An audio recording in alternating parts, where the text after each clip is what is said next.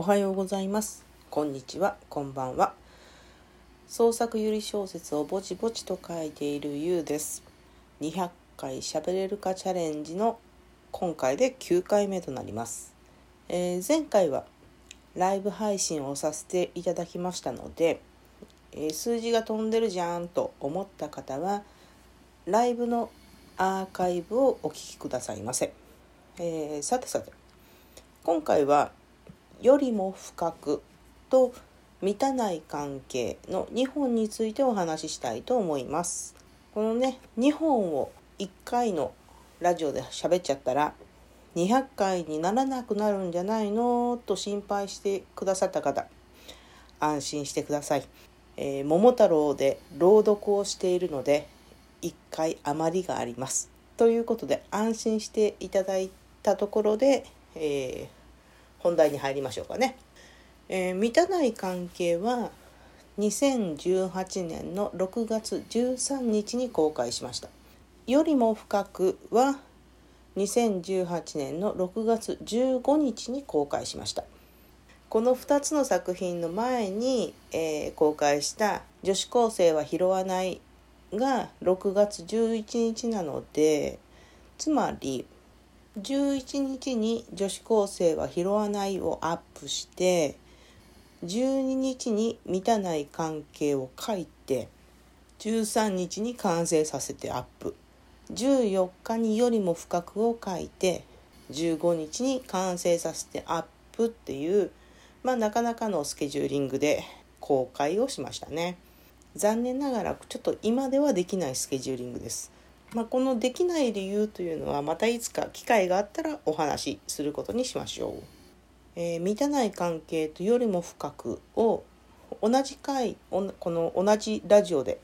お話ししようかなと思った理由は格読むなどの他のサイトではこの2本をですね年の差20歳アラフォーと DJ があ違った 年の差20歳アラフォーと JD が出会う話というなかなかのタイトルで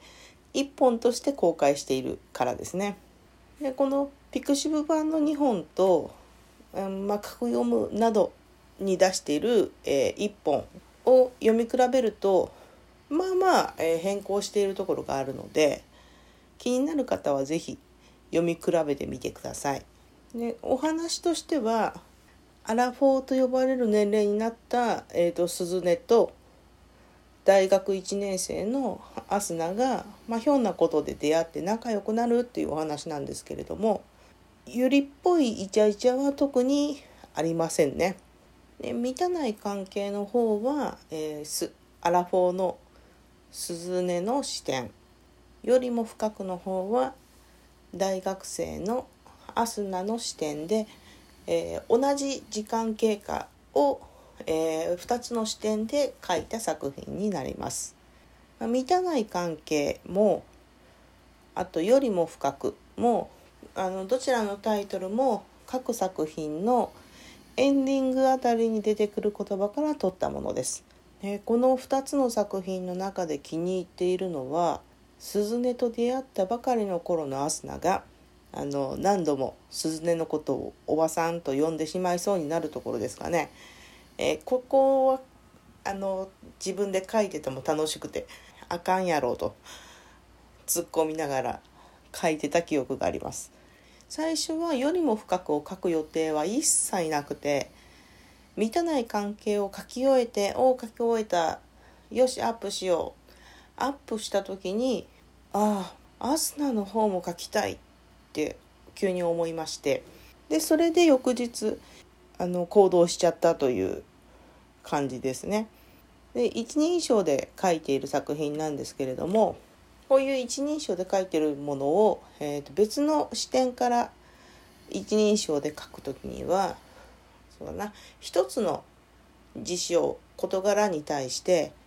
受け止め方が違っているんだなっていうのを見せたいなと思って書いています。で満たない関係を書いている時にはアスナの視点について細かくは考えていなかったので自分でよりも深くを書きながら「ああアスナこんなこと考えてたんだ」と思っていたような記憶がありますね。これ自分が見えているものが他の人にも同じように見えているとは限らないっていう話なんですけど、まあ、これは普通に私たちの日常生活でも同じですよね。なのでできるだけ自分がどう感じているのかとかそういうのをね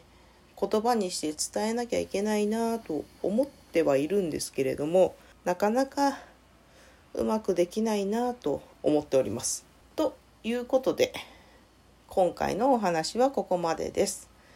えー、この先にお話しする予定の作品について。またはもうすでに話は終わったけどこれについてまだ聞きたいことがあったよなんてことがありましたらお気軽にお便りをいただければと思います。さて次回は妄想戦隊妄ソルジャーについてのお話です。ちょっとこれの話は飛ばしたい気持ちでいっぱいですがまあサクッと終わらせましょう。ということで今回もお聴きいただきありがとうございました。